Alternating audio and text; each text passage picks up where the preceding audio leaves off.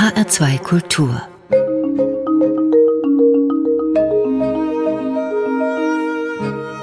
Doppelkopf Heute am Tisch mit dem Dirigenten Eliau Inbal. Gastgeber ist Eckhard Rölke. Eliau Inbal wurde 1936 in Jerusalem geboren. Schon im Alter von zwölf Jahren hat er beschlossen, Dirigent zu werden und er hat seinen Wunsch in die Tat umgesetzt. Zunächst hat Inbal Violine dirigieren und komponieren in Jerusalem studiert und dann, auf Vermittlung von Leonard Bernstein, dirigieren in Paris. 1962 bekommt seine Karriere einen großen Schub. Da gewinnt Eliao Inbal nämlich den Guido Cantelli-Wettbewerb und gastiert anschließend bei vielen Orchestern auf der ganzen Welt. Und dann das Jahr 1974. Da wird Inbal Chefdirigent des Radiosinfonieorchesters Frankfurt, des heutigen HR Sinfonieorchesters. 16 Jahre lang leitet Inbal dieses Orchester bis 1990 und 1996 wählt ihn das Orchester zum Ehrendirigenten. Seit 2007 ist er Chef am Opernhaus La Fenice in Venedig und seit 2009 leitet er die tschechische Philharmonie Prag. Guten Tag, Herr Inwal. Guten Tag. Lassen Sie uns über Gustav Mahler sprechen. Die Musikwelt feiert in diesem Jahr seinen 150. Geburtstag. Am 7. Juli 1860 wurde Gustav Mahler geboren. Sie sind einer der ganz wichtigen Malerdirigenten. Mit dem HR-Orchester haben Sie sämtliche Malersinfonien aufgeführt und 1987 dann auch eingespielt. Und es ist keine Übertreibung zu behaupten, diese Aufnahmen sind Referenzaufnahmen. Sie haben immer gesagt, Herr Inbal, Mahlers Musik hat höchste Aktualität. Was ist denn so aktuell an Gustav Mahler? Gustav Mahler war ein höchst sensibler Mensch, sehr komplex und hatte sehr, sehr aktives inneres Leben. Und der hat alle diese Probleme, die uns heute beschäftigen, der hat sie auch gespürt und in seine Musik zum Ausdruck gebracht. Also instinktiv, sogar junge Leute heute äh, finden in dieser Musik Ausdruck für ihre eigene Fragen, Antworten Hoffnungen, Ängste, Ironie des Schicksals und so weiter. Die finden sich in dieser Musik. Also sehr ambivalent, so wie Gustav Mahler komponierte, das Schöne, das Traurige, das Sehnsüchtige. Ja, wie gesagt, äh, sein sehr, sehr komplexes Leben führte dazu, dass er fast niemals eine ganze Satz oder sogar ein ganzer Teil von einem Satz in eine Stimmung geschrieben hat, zum Beispiel Schönheit oder Freude. Da waren immer die anderen Aspekte, die sich gemischt haben, die als, die als äh, Kollision gekommen sind. Ein hässlicher Akzent, eine Fragestellung. Und der konnte nicht anders. Und als er das der, äh, den Freud, den echte große Freud erzählt hat und gesagt, warum kann ich nicht, wirklich nur schöne Musik schreiben, sagte ihm Freud, äh, hoffentlich würden sie es nie kennen, weil das macht äh, ihre Größe aus.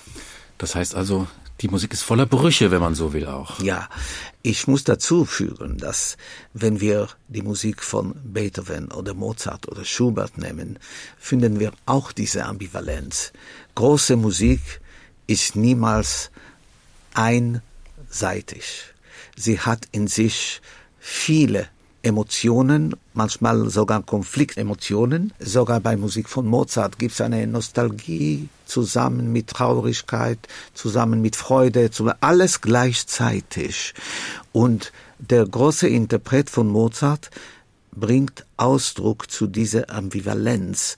Wenn, äh, wenn man Mozart äh, spielt, nur lustig zum mhm. Beispiel, da fehlt vieles. Herr Inball, das gibt's ja auch in der Barockmusik schon, die Affekte und die Darstellung von Affekten natürlich. Ja, also das ja. ist ja nicht das Einzigartige an Gustav Mahler. War das denn ein Mensch, Sie haben gesagt, der ja sehr widersprüchlich auch war, ein sehr bewegtes Leben hatte. Kompositorisch war er aber sehr sicher. Kompositorisch war er sehr klassisch, sage ich. Der ist der direkte Nachfolger von Beethoven, der äh, von Komposition her, er macht die motivische Arbeit 100% nach dem Tradition. wenn Sie einen Satz nehmen wie einen Riesensatz wie der, die, äh, der Finale von der sechsten Sinfonie zum Beispiel, da finden Sie vielleicht äh, 100.000 Noten, vielleicht mehr, aber jede Note hat ihre Bestimmung und ihre Logik. Das sind nicht meine Worte, das sind die Worte von Schönberg. Mhm. Er, er hat aber völlig recht. Es, es ist nicht willkürlich bei Maler. Aber der Ausdruck und die, die Sprache, ist gar nicht klassisch. Die ist ganz neu, ganz äh, mm, avantgardistisch für seine Zeit. Er hat vieles äh, neu erfunden, neu ausgedruckt, der vorher nicht da war. Und äh, das ist das große an Maler. Sie, wir haben gesagt, das finden wir in alle große Musik, diese Ambivalenz, aber nicht nur in der großen Musik. Das finden wir bei großen Menschen, das finden wir in große Literatur, in große überhaupt bei alles, was groß und bedeutungsvoll ist, gibt's Ambivalenz. Auch bei einem großer Wein. Was ist ein großer Wein? Wenn Sie einen Schluck von diesem Wein trinken, Sie sind also das, das ist wie ein Schock. Sie, sie wissen nicht, was sie jetzt da kosten. Es gibt so viel und so komplex und so wunderbar. Äh, wenn Sie ein einfacher Wein, der, der ist so ziemlich einseitig, das ist sehr langweilig. So ein Wein trinke ich überhaupt nicht. Da trinke ich lieber Wasser. So wie man auch keine schlechte Musik eigentlich hören will oder auch musizieren will. Genau. Nochmal zurück zu Gustav Mahler. Ja. Sie haben ähm, gesagt, er war ein äh, Komponist, der genau wusste, was er wollte und er hat auch nicht davor zurückgeschreckt, die Trivialität in die Musik einzubauen. Und das ist ja doch doch relativ neu. Ja. Beethoven war nicht trivial. Ja. Der hat keine Angst gehabt von Hässlichkeit als Ausdrucksmittel, von äh, Vulgarität als Ausdrucksmittel, weil das findet man im Leben. Und der hat in seiner Musik das Leben komponiert. Wie klingt vulgäre Musik bei Mahler? Ja, also das sind manchmal diese Märsche, diese Märsche, also die die sind äh, wirklich etwas, äh, kann man fast sagen, billig, ja. Aber der benutzt es nur im richtigen Moment und da ist es ganz großartig. Und äh, da, das finden Sie auch in der äh, großen Literatur, in der großen Malerei der Zeit, nicht wahr? Das ist in dieser Sinn ist er wirklich avantgardistischer Komponist und sehr moderne Komponist bis heute eigentlich. Warum sage ich trotzdem, dass bei Maler, dass es ein besonderer Aspekt ist, diese Ambivalenz, diese große äh, Komplexität von Emotionen, Gedanken, äh, gegeneinander stoßende Stimmungen. Das ist, weil er als Mensch sehr, sehr reich an solche Emotionen, viel mehr als jede andere Mensch und äh, der war in dieser Hinsicht eine Ausnahme. Also was er gespürt hat und uns gegeben hat, das ist wie eine ganze Bibel. Das ist ein ein äh, ganzer Katalog von menschlichen äh, Hoffnungen, Emotionen, Ängste. Das finden wir alles in seiner Musik. Wissen Sie, was Stockhausen gesagt hat einmal? Das war in der äh, Noten zu meiner Aufführung der achte Maler in der Alte Oper. Da haben einige Komponisten und andere ihre Meinung über Maler oder über die achte Maler. Der hat gesagt, Maler war Gott, der für einige Jahre auf die Erde kam zu uns Menschen. Das also, hat ihn eingeleuchtet. Das, das wird schon was sagen. Die Adulation, die, dieser Respekt, diese äh, Ehrfurcht von, von Mahler, dass man bei viele, viele zeitgenössische Komponisten findet und der Einfluss, das er hatte, bis zum Boulez und danach, äh, das will schon viel heißen. Lassen Sie uns nochmal konkret auch, Herr Inbal, über die Musik von Mahler sprechen. Wir haben über das Triviale gesprochen, über diese Märsche, die er zitiert, geradezu wie ja. Montagen, also ja. dieses Montageprinzip in dieser Musik auch, ja. was dann zu diesen Brüchen führt. Und was ja, glaube ich, auch ganz wichtig ist und ganz neu, auch klanglich ganz neu, sind Naturlaute. Also er hat Kuhglocken eingesetzt zum Beispiel. Ja, äh, sagen wir, dass das begonnen hat schon bei Berlioz und bei Beethoven, bei der sechsten Symphonie. Also eine gewisse Tradition ist Aber da. Aber stilisiert. Ja, sagen wir nur, dass Beethoven hat die Musik geöffnet für die Menschheit sozial gesehen. Das, seit Beethoven ist das nicht mehr für eine Elite, das ist für alle da. Berlioz hat es geöffnet im Sinn von Möglichkeit des Ausdrucks. Orchestration, was man benutzt. Also er war ein ganz großer Revolutionär. Also ohne Berlioz, diese Paar, Beethoven, Berlioz, wäre vieles unmöglich. Wagner war sehr beeinflusst von Berlioz. Bruckner, das, das äh, vergessen die meisten, war sehr beeinflusst von Berlioz. Und in die erste Sinfonie, in Nullte und Nullte und Nullte, hört man sehr viel Berlioz und nicht nur da. Ja. Und, und die bei, ganzen Komponisten haben ja auch die Instrumentationskunde von Berlioz studiert. Natürlich. Ja, das ist nicht nur die Instrumentation, das ist der Mut, alles zu benutzen, was man möchte, wie zum Beispiel in der modernen Kunst, dass man sagt, wenn ich das Kunst heiße, wenn ich jetzt paar Objekte zusammensetze und sage, das ist Kunst, ist das Kunst. Das ist äh, bei manchen zeitgenössischen Künstlern so gewesen. Die haben das berechtigt. Und das begann bei Berlioz in der Musik. Er entscheidet, was Kunst ist. Jeder Effekt ist zu simpel. Jeder Mittel ist heilig für, die, für den Ausdruck. Das war vorher nicht da, da waren Grenzen. Bei Berlioz ist das alles geöffnet. Ohne Berlioz gibt's kein Ligeti, gibt's äh, kein Pederensky und gibt's vielleicht auch kein Maler und kein Wagner die Zweifel, die in der Musik stecken, ja. die Brüche, die in der Musik stecken. Welche Herausforderungen ergeben sich daraus für einen Dirigenten? Muss das besonders herausgearbeitet werden, besonders geschärft werden? Oder reicht es sozusagen in Anführungsstrichen nur das zu spielen, was da ist, weil es ja schon komponiert? Na, wenn das, das schön wäre, wenn das nur was da äh, steht, weil äh, Musiker sind manchmal etwas scheu, weil das ist nicht immer das, was ein Musiker instinktiv machen würde. Äh, ein Musiker möchte schön spielen, sozusagen. Er hat gelernt in der Musikakademie, dass man schön spielt und man phrasiert und so. Und dann da kommt ein Akzent, ein, ein Sforzato. Der wird das machen, aber angenehmer. Und der Dirigent ist da, um den Musiker zu erklären, dass es alles andere als angenehm sein soll. Das soll sehr massiv sein, weil das eine, eine Ironie oder Sarkasmus oder Zweifel, je nachdem, ausdruckt. Also man muss schon die Musiker animieren, das zu tun, was, äh, was da in der Partitur steht. Herr Imbal, wir reden über Mahler. Wir wollen natürlich auch ein bisschen Malermusik hören, Musik von Gustav Mahler.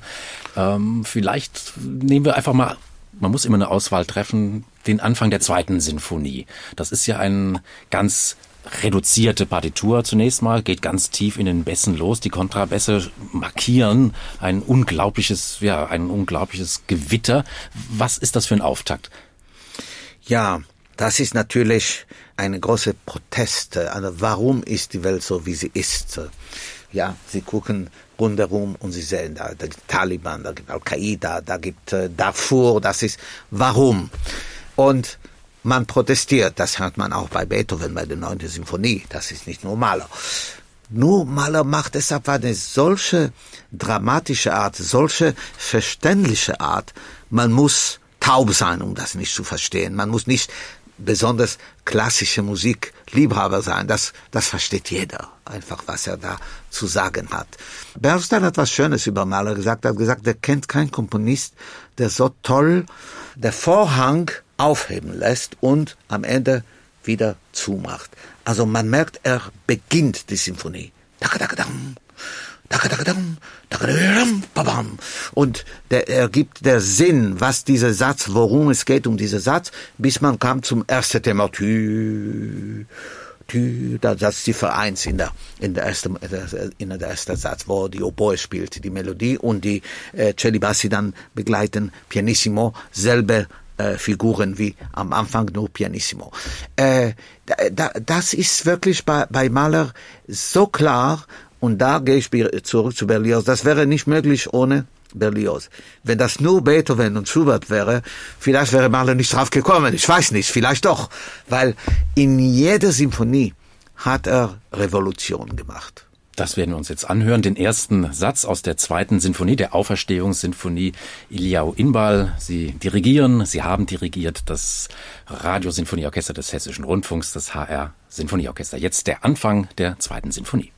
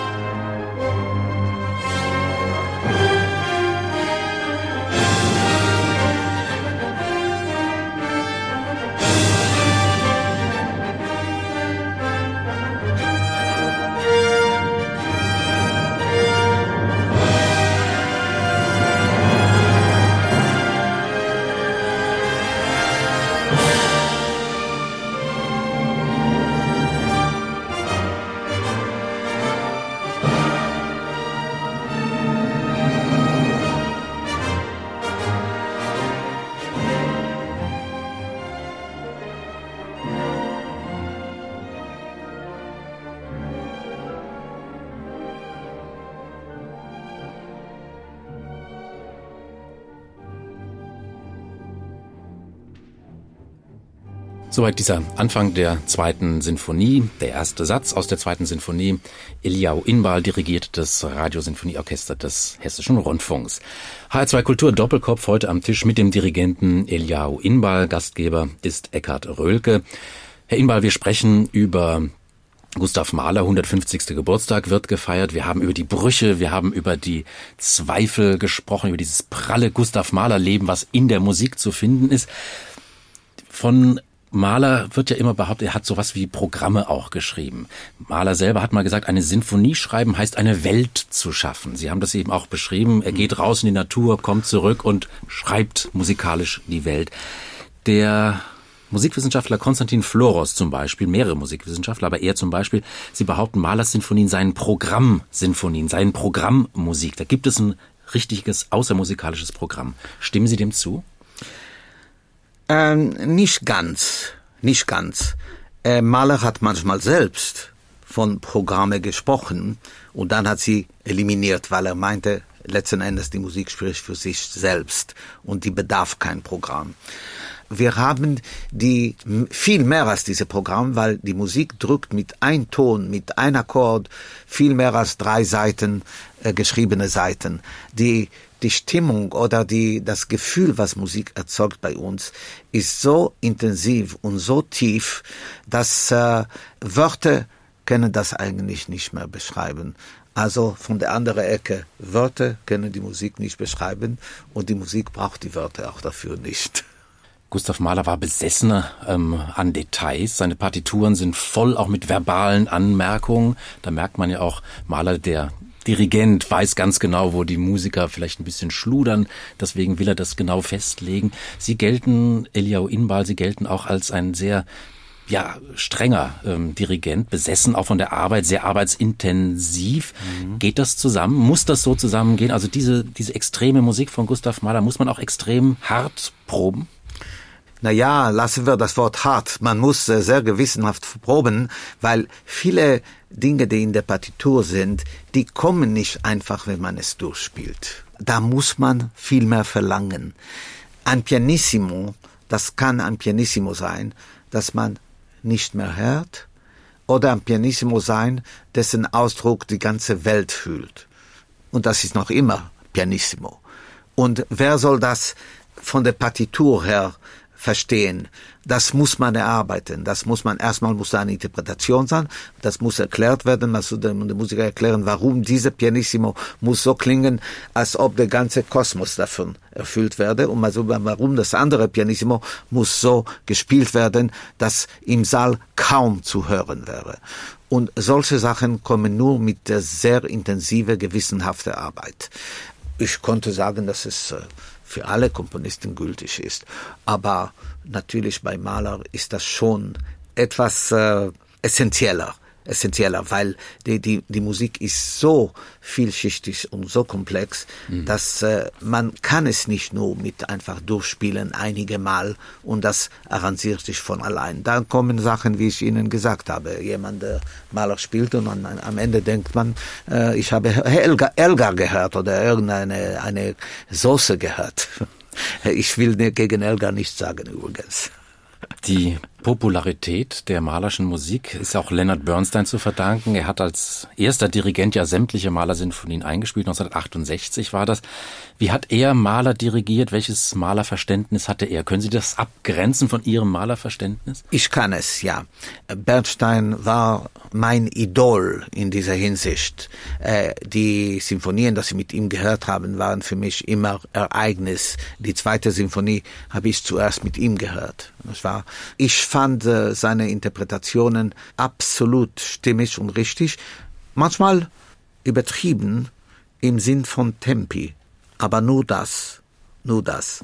Das heißt, ich ziehe vor, bei manchen Stellen andere Tempi zu machen, weil die Partitur mir das so zeigt, ja.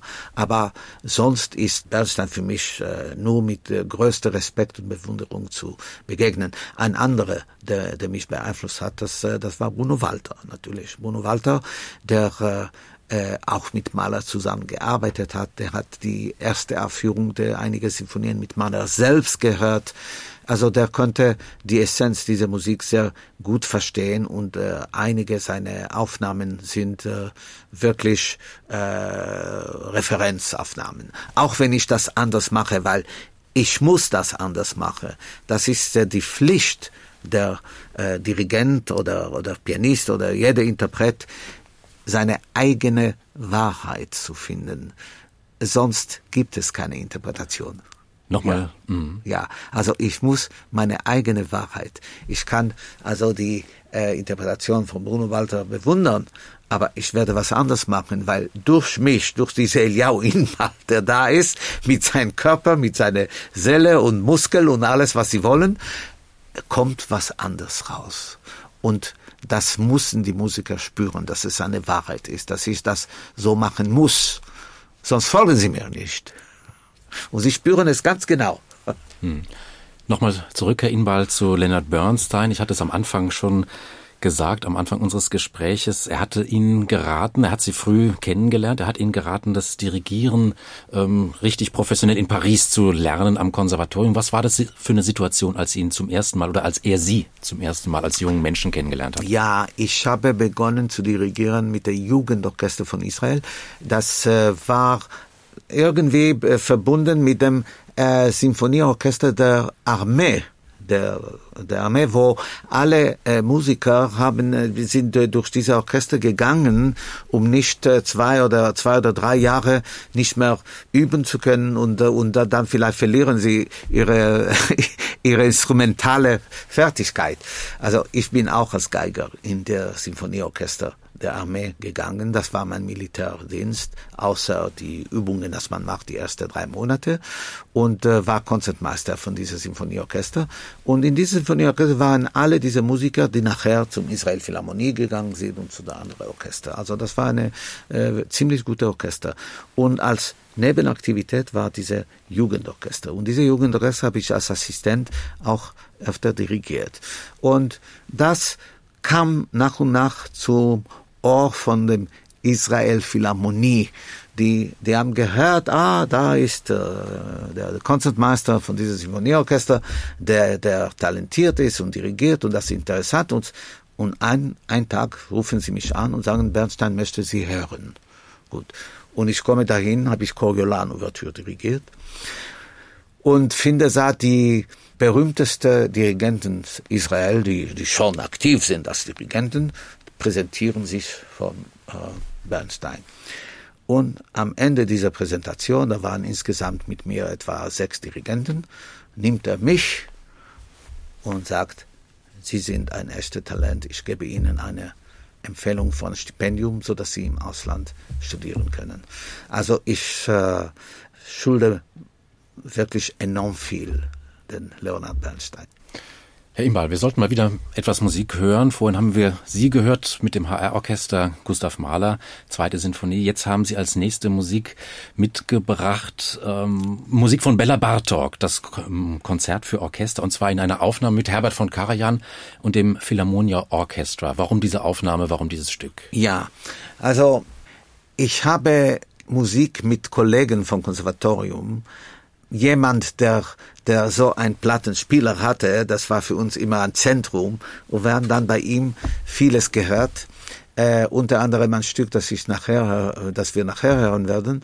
Aber der äh, Bartok war äh, mit dieser Aufnahme öfter bei ihm und ich habe es mit dieser Aufnahme kennengelernt und kurz danach auch mit Live-Interpretation von äh, Kubelik mit der Israel Philharmonie. Warum Bartok? Ich, ich hätte auch äh, ein Stück von Stravinsky nehmen können oder von Shostakovich. Das waren alle Komponisten, die damals Erstaufführungen hatten von ihren Werke. In Israel? In Israel, ja. Also ich habe die Zehnte Sinfonie gehört, vielleicht ein Jahr nach der Uraufführung oder einige Monate nach der Uraufführung irgendwo. Ich habe sie gehört dann in Israel als Erstaufführung kurz danach. Und dasselbe war mit der, mit der elften Sinfonie und mit anderen Sinfonien und mit vielen Werke von Stravinsky und äh, Honegger äh, und natürlich Bartok. Das habe ich als Beispiel genommen. Erstmal die Kenntnisse der Musik, dass wir hatten, waren beeinflusst von äh, Schallplattenaufnahme. Toscanini war äh, eine Figur, die uns sehr beeinflusst hat. Äh, Stokowski auch für bestimmte Dinge. Wagner Klänge, das er mit Philadelphia gemacht hat und viele ähnliche. Weniger die deutsche Interpreten damals außer Bruno Walter, die, der in Amerika war natürlich, weil nach dem Weltkrieg war dieser Kanal Deutschland und Israel nicht sehr gut funktionieren. Das also Furtwängler ja und Knappersbusch und alle diese, da, die waren noch nicht äh, so de, selten. Wir, wir könnten äh, Furtwängler hören. Das waren also äh, Au, Außenseiter. Zwar konnte man nur bei einer von diesen Kollegen hören, die die Sinfonie von Beethoven. Dann hatten wir diskutiert, wer macht es besser, Furtwängler oder Toscanini und so. Und äh, der Bartok war eben so ein Beispiel für ein avantgardistische Musik für uns. Erste Mal, dass wir das gehört haben. Und was für eine großartige Musik. Und inzwischen ist das so ein Klassiker. Ja, ist ein Klassiker. Alle diese Komponisten sind Klassiker geworden. Äh, alle, das ich genannt habe. Und äh, auch äh, Messiaen, das wir damals begannen zu hören, ja, auch Messiaen ist ein Klassiker geworden. Viele andere, die später kamen, sind natürlich bekannt und werden aufgeführt, aber für das große, Publikum sind sie irgendwie doch nicht Klassiker geworden. Ich kann das nicht verstehen. Also. Jetzt werden wir Bella Bartok hören, das Konzert für Orchester, den Anfang dieses Werkes. Herbert von Karajan dirigiert das Philharmonia Orchestra und danach, Herr Inbal, werden wir unser Gespräch fortsetzen.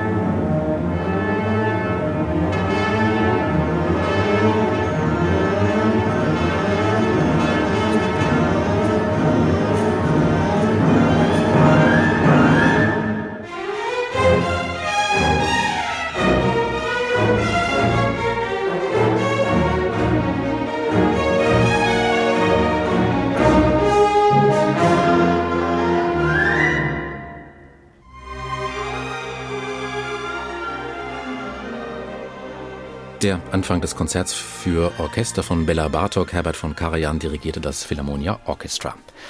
HR2 Kultur Doppelkopf heute am Tisch mit dem Dirigenten Eliau Inbal. Gastgeber ist Eckhard Rölke.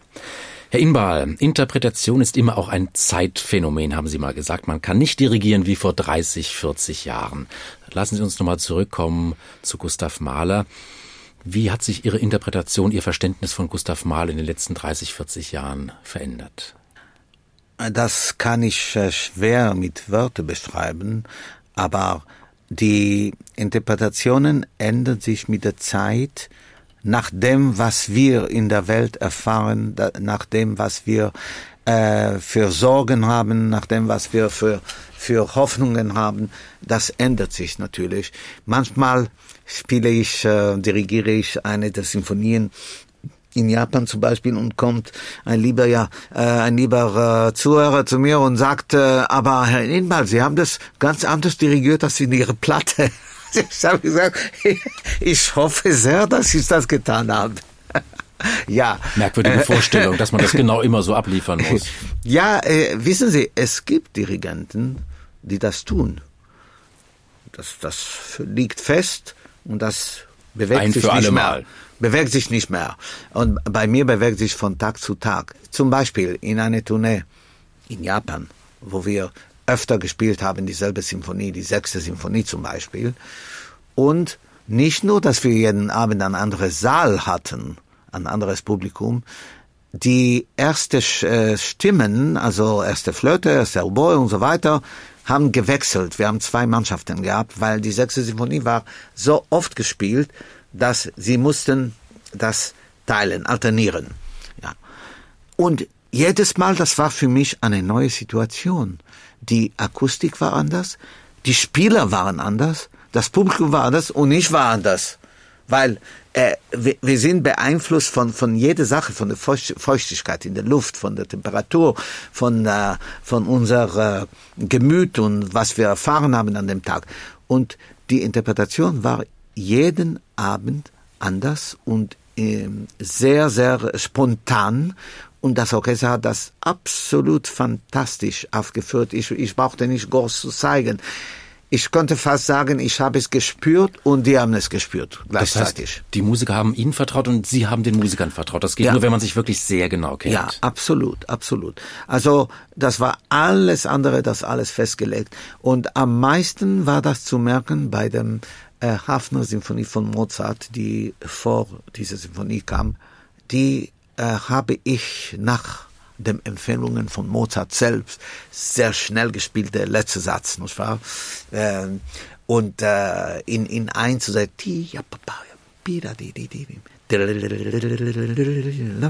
und für die Musiker war das fast zu schnell vom Gefühl her. Nicht, nicht technisch, nicht technisch, sondern einfach, sie hätten gerne ein bisschen mehr Zeit.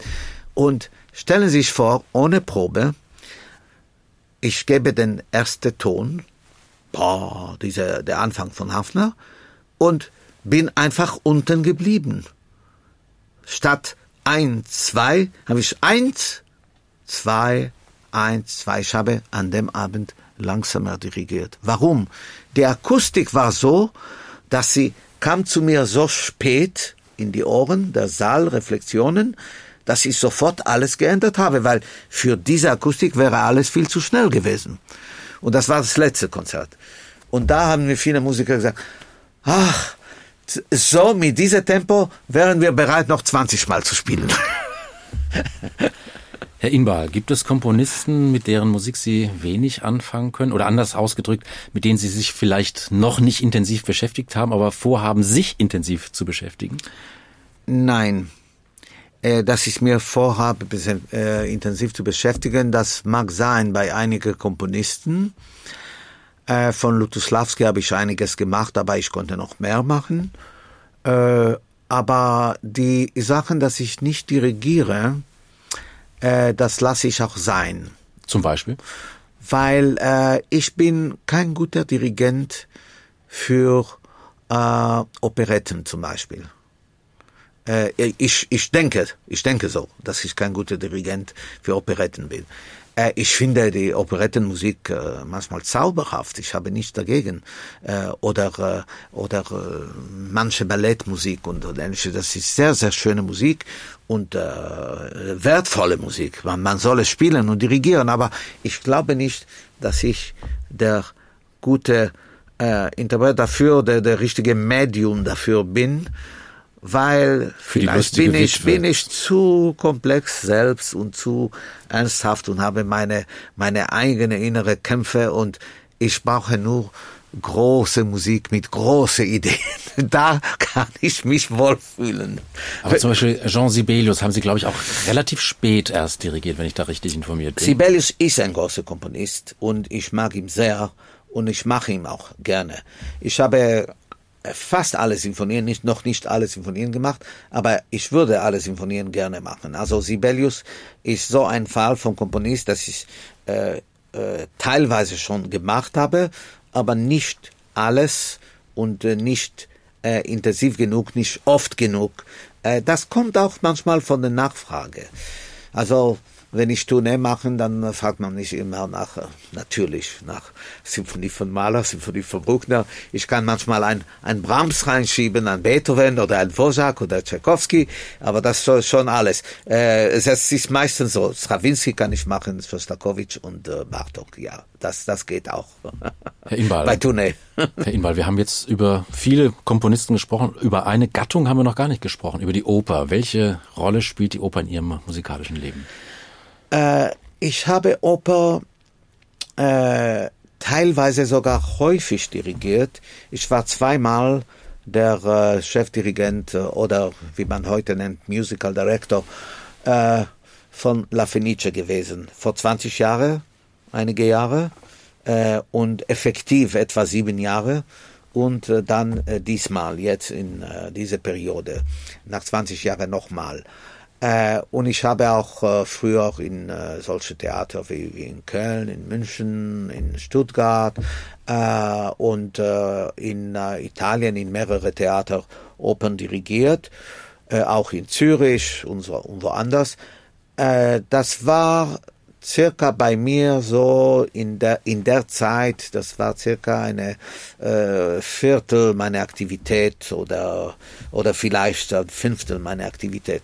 Äh, ich war von vornherein mehr symphonischer Dirigent. Ja, also die Oper war für mich eine Nebentätigkeit, wichtige, weil die Musik, die dramatische Musik der Oper ist wirklich anders das ist ein zusätzlicher Ausdruck. Das müssen wir machen, um die Musik ganz zu erleben. Sonst fehlt was. Ja, also die Opern von Mozart und Verdi und Wagner, was ich gemacht habe, äh, waren eine ganz, ganz große Bereicherung.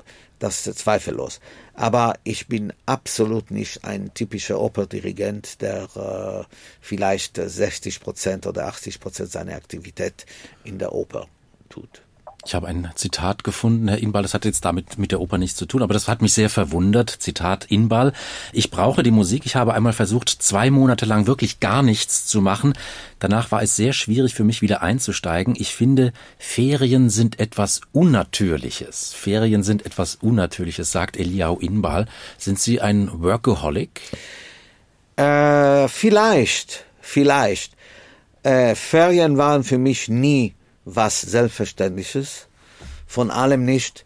Ferien, die man im Voraus sagt, in, sagen wir in Juli oder in August sind Ferien, sondern Ferien, das muss, wenn überhaupt, als innere Notwendigkeit zur Besinnungsmeditation, zu, äh, ja, und äh, dann äh, können Sie es Ferien nennen, wenn Sie wollen, aber diese Zyklen zwischen Intensität und zwischen Meditation und äh, Erholsamkeit, äh, das existiert in der Natur und äh, das sehe ich als natürlich.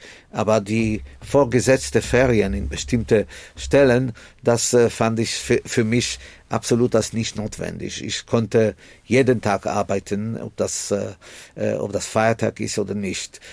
Und aber dann brauchte ich irgendwann doch meine Ferien im Sinn von äh, etwas loslassen und vertiefen und überlegen und äh, weiter, weiter äh, beschäftigen mit irgendeinem Thema. Musik oder auch nicht Musik. Herr Inbal, wir wollen unser Gespräch ausklingen lassen mit einer weiteren Musik und zwar von Ludwig van Beethoven. Das Violinkonzert haben Sie mitgebracht, eine ganz spezielle Aufnahme mit Josef Sigeti. Bruno Walter dirigiert. Warum diese Aufnahme, warum dieser Solist? Der Grund ist, dass ich als Geiger und mein erster Kontakt mit der Musik war, außer mit Singen in der Chor der Synagoge als Vierjährige, äh, war durch die Geige. Das war mein Instrument. Und äh, natürlich habe ich äh, Geiger äh, außerordentlich gern gehört. Äh, der, in der Zeit, wo ich Kind war, war äh, Jascha Heifetz natürlich der absolute Champion und äh, kamen die ersten Aufnahmen vom der junge Menuchin auch und das haben wir äh, immer sehr sehr gerne gehört und äh, der, die Interpretation von diesem Violinkonzert von Sigeti ist, ist einfach einmalig. Das ist so richtig. Je, jeder Ton drückt aus in äh, extreme Konzentration die, diese Gedanke und die Gefühlswelt von Beethoven mit die, den einfachsten Mitteln. Er macht nicht viel, aber das, das ist genau richtig und geht sehr tief in der Bedeutung der Musik. Das ist als Beispiel für Interpretation äh, eine sehr, sehr wertvolle Aufnahme. Es gibt natürlich andere Interpretationen, die auch äh, Muster sein könnten für diese Konzert. Äh, einige meiner Kollegen äh, nehmen lieber die Aufnahme von Menuhin und Furtwängler, äh, von allem die von 47, wo das noch nicht äh, zusammengeschnitten könnte, werden könnte, wo es mit seiner ersten äh, Stradivari gemacht hat, die etwas lieblicher und süßere Ton hatte. Danach hat er die, die, die andere Stradivari, die viel größere Ton hatte, aber auch etwas kälter und nicht so äh, Wärme und, und menschlich, kann man sagen. Ja. Und die Aufnahme, die wir jetzt zum Schluss hören, dirigiert von Bruno Walter, der macht das natürlich auch ganz fabelhaft. Ja, ja, ja. Die, die, die beiden machen es auf eine Art, dass man äh, wirklich nur mit Respekt begegnen kann und mit Liebe. Äh, die, diese Beethoven-Konzert war für mich auch äh, was Besonderes. Erstmal habe ich meine Diplom damit gemacht, in dem ich dieses Konzert gespielt habe, und danach musste ich zum äh, Militärdienst.